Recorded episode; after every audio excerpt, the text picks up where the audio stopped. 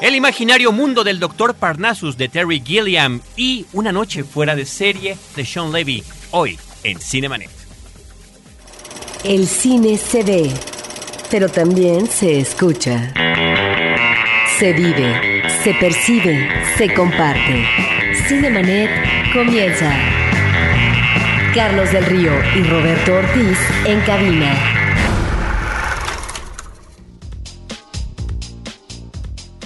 www.frecuenciacero.com.mx es nuestro portal principal. Este es el programa de Frecuencia Cero dedicado al mundo del cine, Cinemanet. Yo soy Carlos del Río, muy contento de darles una vez más la bienvenida para que podamos compartir con ustedes y platicar un poco de películas que continúan en la cartelera. Roberto Ortiz, ¿cómo te va?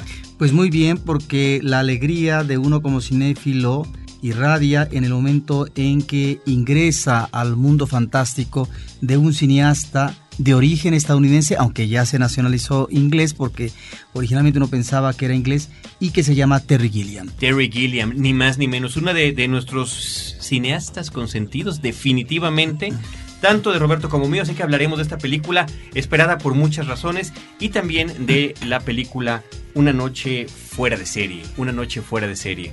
Eh, Roberto, antes que nada yo quiero aprovechar la oportunidad para dar un saludo a la gente de la Universidad de León que tuvo a bien recibirnos el eh, pasado fin de semana allá en San Miguel de Allende, en Guanajuato con motivo de un concurso de cortometrajes que organizó la Escuela de Comunicación del plantel de San Miguel de Allende precisamente y a donde pues eh, tuvimos el, honor de ser invitados junto con otras personas que se dedican también al, comentario, a la crítica o al guionismo cinematográfico para ser jurados en este evento.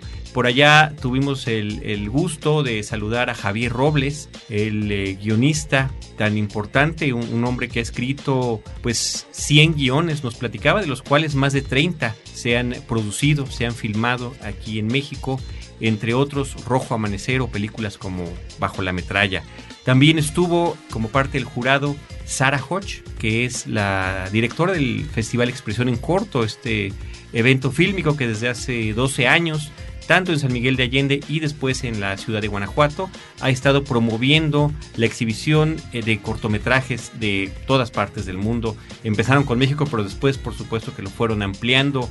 Eh, nuestros amigos Hugo Lara de Corre Cámara Cine y también nuestro amigo Antonio Camarillo eh, de la revista Cine Premier, que escribe en Fangor y demás que ustedes conocen. Así que fue una experiencia muy interesante. A mí me tocó estar acompañándolos en, este jurado y pues eh, ver la inquietud que literalmente por todas partes de nuestra República Mexicana se está llevando eh, a favor de la producción cinematográfica y de poder ver cine. Ahí platicamos, tuvimos una pequeña conferencia y bueno, ya por Facebook habrán visto ustedes algunas de las fotos que hemos publicado relacionadas con este evento.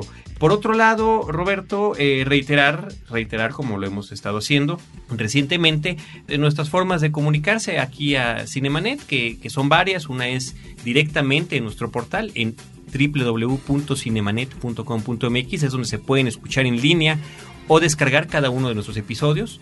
También podemos estar en comunicación en el portal de Facebook, facebook.com, diagonal cinemanet.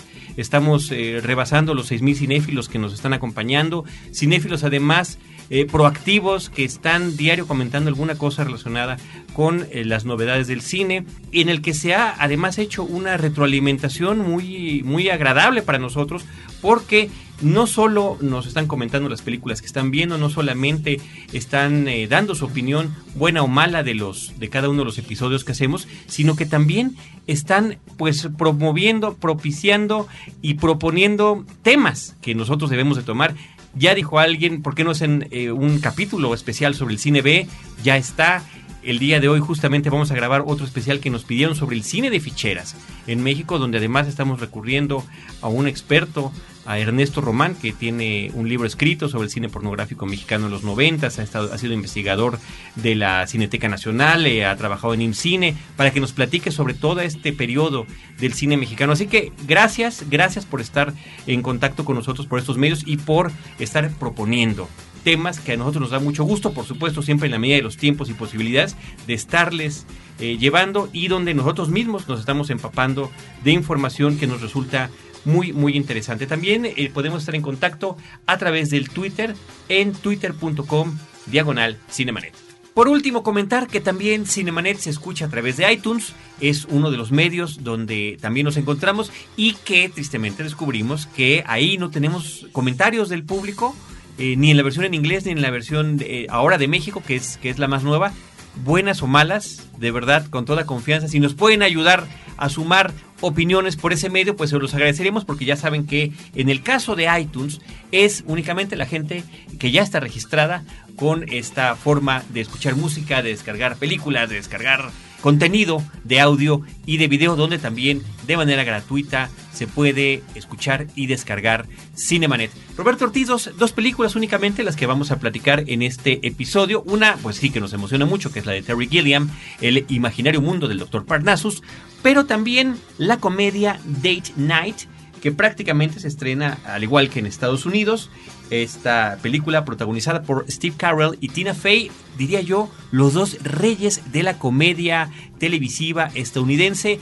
Grandes éxitos, por un lado el que tiene Steve Carell con su serie The Office, la versión eh, estadounidense de la que fuera un, originalmente una idea británica. Y Tina Fey con Theory Rock, que además las dos series yo las veo constantemente, son de lo mejorcito que ofrece la comedia en televisión gringa. Los dos, por supuesto, ya tienen experiencia cinematográfica, pero bueno, el que los junten en esta película que en México se llama Una noche fuera de serie, pues resulta particularmente interesante. Sí, hay una buena química en esta película por parte de los actores. Ellos interpretan a los personajes, un matrimonio.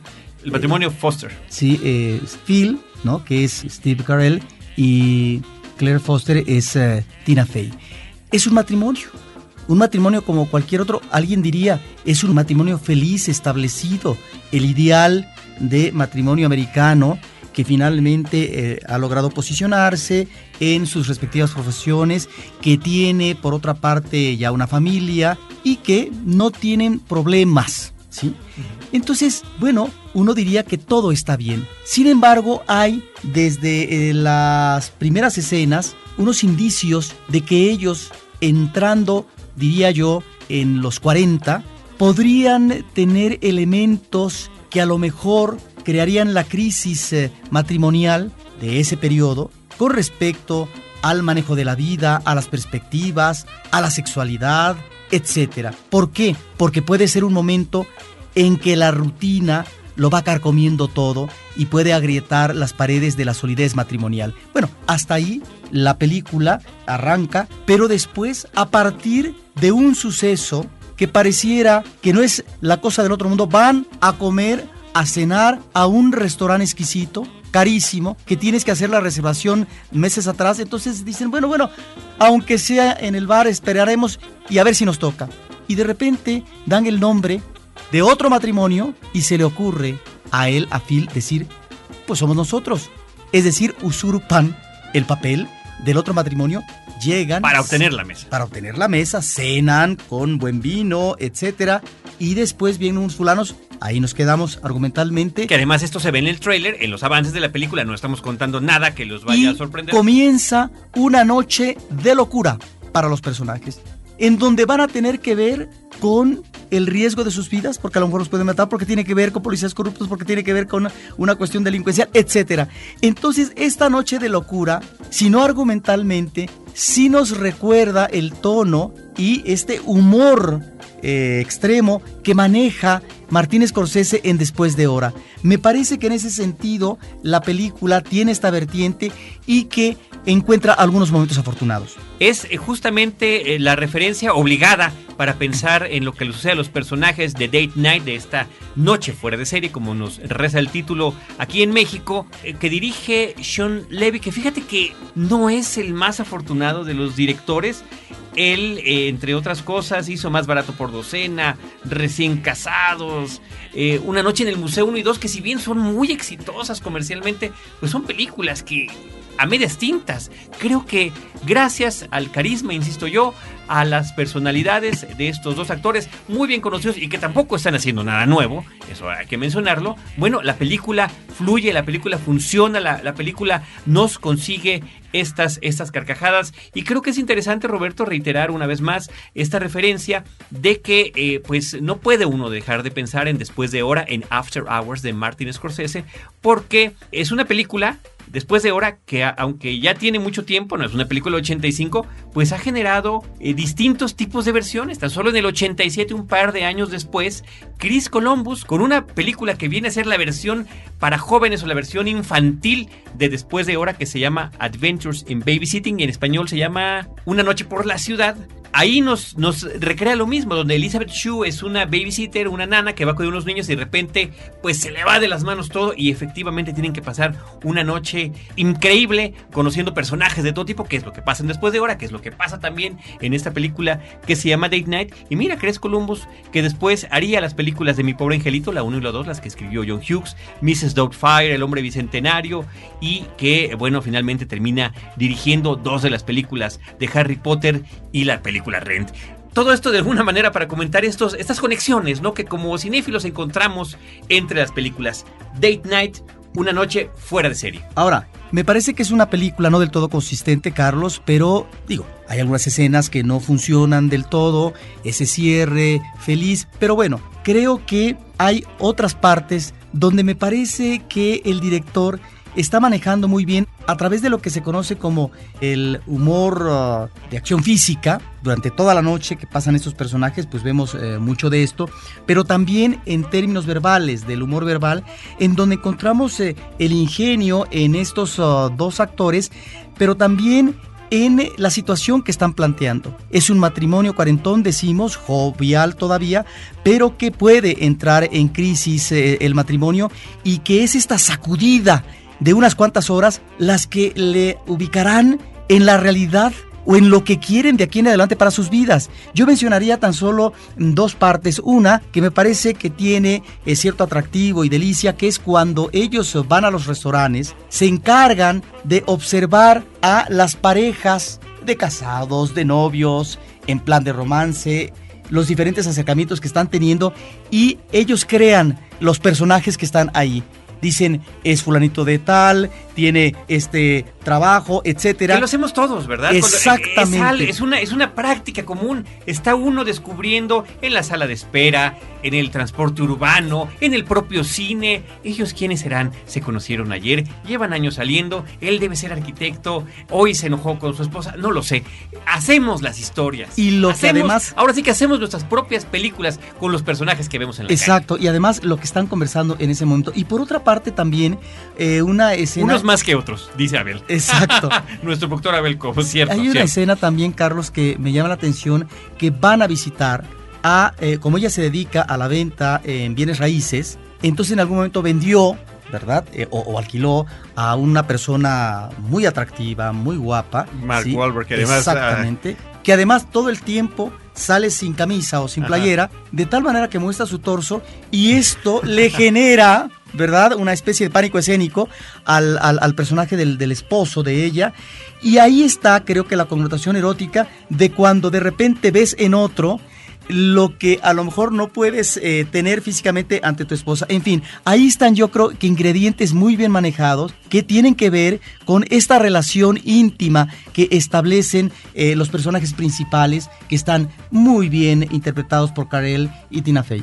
Eh, fíjate que sí estoy de acuerdo contigo, momentos afortunados que tiene esta película y no llegó a cubrir, eh, por otro lado, las expectativas que se tenía de taquilla en Estados Unidos, lo cual de verdad que llama mucho la atención. Es tan impredecible lo que puede suceder con los éxitos comerciales porque estaban convencidos los analistas en Estados Unidos que tanto por la presencia de Steve Carell como de Tina Fey, que son dos eh, figuras completamente conocidas por el público estadounidense, la película iba a ser un hitazo y que posiblemente desbancaría a Furia de Titanes, a Clash of the Titans. Pues no, nada más lejos de la verdad, quedó en segundo lugar, 25 millones de dólares que suponían que ganaría más de 50 tan solo en su primer fin de semana y está ganando lo mismo que ya en las varias semanas que tiene eh, Cómo entrenar a tu dragón, ganó en ese mismo fin de semana, una película que ya tiene más tiempo. En cartelera impredecible lo que puede suceder con el público. Y bueno, después de tantas comedias y películas que nos llegan, creo que hay que, sí, digo, no estamos ante ninguna obra maestra, pero el subrayar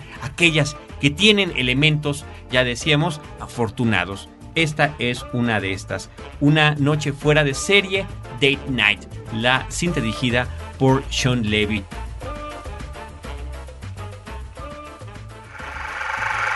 Cinemanet está de intermedio. Regresamos en un instante. Apaga la luz y escucha.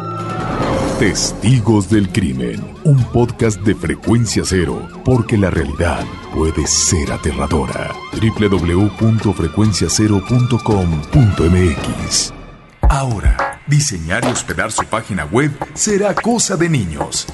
En tan solo cinco pasos, hágalo usted mismo sin ser un experto en Internet. Ingrese a suempresa.com y active ahora mismo su plan. Suempresa.com, líder de web hosting en México. Cinemanet. Y ahora sí, Roberto, vámonos con la otra película que queríamos comentarles a todos ustedes, el imaginario mundo del Dr. Parnassus, de Imaginarium of Dr. Parnassus, de este consentidísimo cineasta nuestro que es Terry Gilliam, un hombre con una trayectoria verdaderamente impresionante, tanto por eh, su vinculación con el Monty Python como por las películas que ha hecho, donde seguramente, no sé si estás de acuerdo Roberto, sí hay dos que son como que las más poderosas, 12 eh, monos es en la que pensaría, pero sobre todas las cosas, Brasil de 1985, que es una película absolutamente de culto, pero también tiene Bandidos del Tiempo, las aventuras del barón Munchausen, El pescador de ilusiones, Los hermanos Grimm, porque bueno, terminó trabajando en esas últimas eh, películas con Heath Ledger.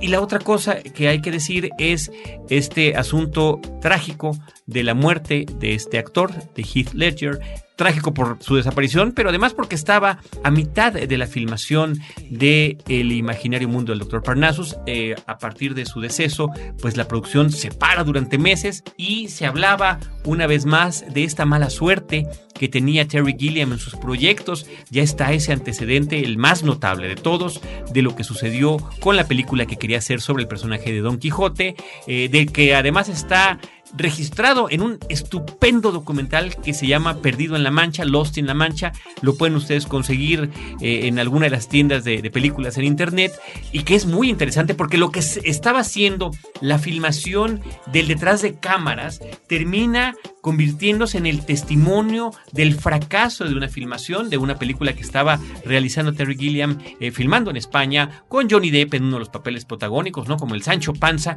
y, que donde pasaban todas las tragedias que ustedes se pueden imaginar al punto tal de que la producción termina suspendiéndose. Gracias a este documental no solamente se recuperan las situaciones detrás de cámaras, sino que hay algunas entrevistas, la recuperación de las pocas escenas que se filmaron, ¿no? Con el propio Johnny Depp. Ahora, a partir de la muerte de Heath Ledger, meses después, bueno, se llega a, un acuerdo con algunos de sus amigos, en este caso el propio Johnny Depp, Jude Law y Colin Farrell, para que interpretaran al mismo personaje que estaba haciendo Heath Ledger. Y creo que Terry Gilliam y, y, sus colaboradores lo logran resolver de una manera extraordinariamente afortunada, muy creativa y que además queda muy bien con estos universos fantásticos llenos de un gran diseño de producción. Además estuvo nominada por esta categoría en los Oscars esta película, el, imaginario mundo del Dr. Parnassus, donde al entrar en los mundos fantásticos, justamente en los mundos de la imaginación a través del poder de un personaje de más de mil años de edad, pues resulta que todos los que entran ahí cambian su físico y entonces es por eso que el personaje que en la realidad es Heath Ledger, al entrar al mundo fantástico es, se parece a Johnny Depp, aunque tiene la misma ropa, el mismo peinado y el mismo, la misma barba. Vuelve a salir y es Heath Ledger porque además había filmado todas las escenas, eh, entre comillas, de lo que era el mundo real y vuelve a entrar y es Jude Law y vuelve a salir y es Heath Ledger y vuelve a entrar y es Colin Farrell. Creo que está resuelto de manera estupenda. Ahora, a mí me genera un conflicto esta película porque me parece que cuando se ingresa atravesando un espejo en eh, un teatro ambulante que es eh, donde están estos actores que van a presentar una especie de acto de magia por las calles de Londres y en otras partes de Inglaterra. Ahí es donde encontramos este mundo prodigioso que visualmente lo resuelve muy bien eh, el director Gillian. Y valiéndose en este caso muchísimo de la animación digital, ¿no? De la animación digital, eh, también de esta articulación como de marionetas, ¿no? que a veces eh, es como notorio, no por una cuestión de defecto, sino porque le gusta manejarlo. Me parece que ahí es donde está el prodigio por parte de Gillian y en donde ese mundo fantástico está conectado con elementos de realidad de los propios personajes, en donde finalmente la realidad queda trastocada, donde diríamos que hay desfiguros de la mente humana y existe estas imágenes eh, muy eh, barrocas que de alguna manera están remitiéndonos a los anhelos eh, o a eh, las situaciones conflictivas que viven los personajes, como puede ser el mismo Parnassus, que ha establecido un pacto. Y, que es eh, increíble, Christopher Plummer, increíble. un actor ya legendario. también en este caso, el personaje de Tim, que está interpretado, tú lo dices ya, por varios actores. El personaje de la hija, que es Valentina, etcétera. Me parece que ahí está lo mejor. Cuando nosotros vemos estas imágenes con objetos y cosas que están suspendidas, o que de repente se agrietan en sus paredes o que los personajes están corriendo, siendo perseguidos constantemente. Bueno, estamos ante el asedio, ante el asedio efectivamente de los miedos de los personajes. De tal forma que en esa parte es donde encontramos la exuberancia y este mundo formidable que nos arroja uno de los mejores directores. Ya en la parte que tiene que ver con la realidad es donde a veces me parece que la película no eh, aterriza No sé si sea un asunto que tenga que ver con todos estos problemas que tuvo esta producción, pero ciertamente eh, coincido contigo en, la cuestión de que la primera parte de la película, que es donde más estamos en el mundo real, es floja.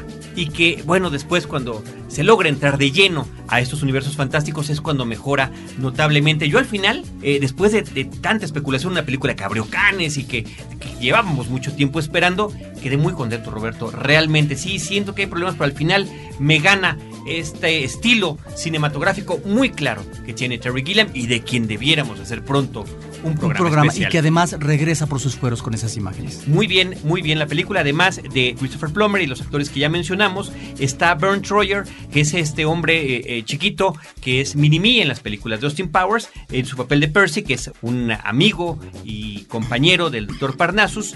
Y también está Tom Waits como Mr. Nick o como el mismísimo Diablo. Que en algún momento eh, Gillian ha dicho que tal vez su inspiración estética está más que en algún director está precisamente en las canciones de este cantante y de este actor. De Tom Waits. Ahí está. El imaginario mundo del Doctor Parnassus. Es además, eh, fue y lo dijimos en su momento a través del Facebook, fue nuestra recomendación de la semana. Muchísimas gracias por escuchar este breve episodio de Cinemanet, donde hablamos de estas películas que están en cartelera. Y gracias, insistimos, por sus comentarios en Facebook, en Twitter y demás, donde estamos nutriéndonos. Ya tuvimos estos dos programas sugeridos por ustedes, de los más recientes del cine de serie B, eh, que ya grabamos, el cine eh, mexicano de ficheras. Y bueno, seguimos esperando que, nos podamos nutrir entre todos de lo que más nos gusta, que es el cine. A nombre del equipo de producción, Abel Cobos, nuestro productor, Celeste North, Paulina Villavicencio y desde los micrófonos Roberto Ortiz y un servidor Carlos del Río, les agradecemos que continúen con nosotros viviendo la cinefila y los esperamos en el próximo episodio con cine, cine y más cine. Cinemanet termina por hoy. Más cine en Cinemanet. Frecuencia Cero, Digital Media Network, www.frecuenciacero.com.mx, pioneros del podcast en México.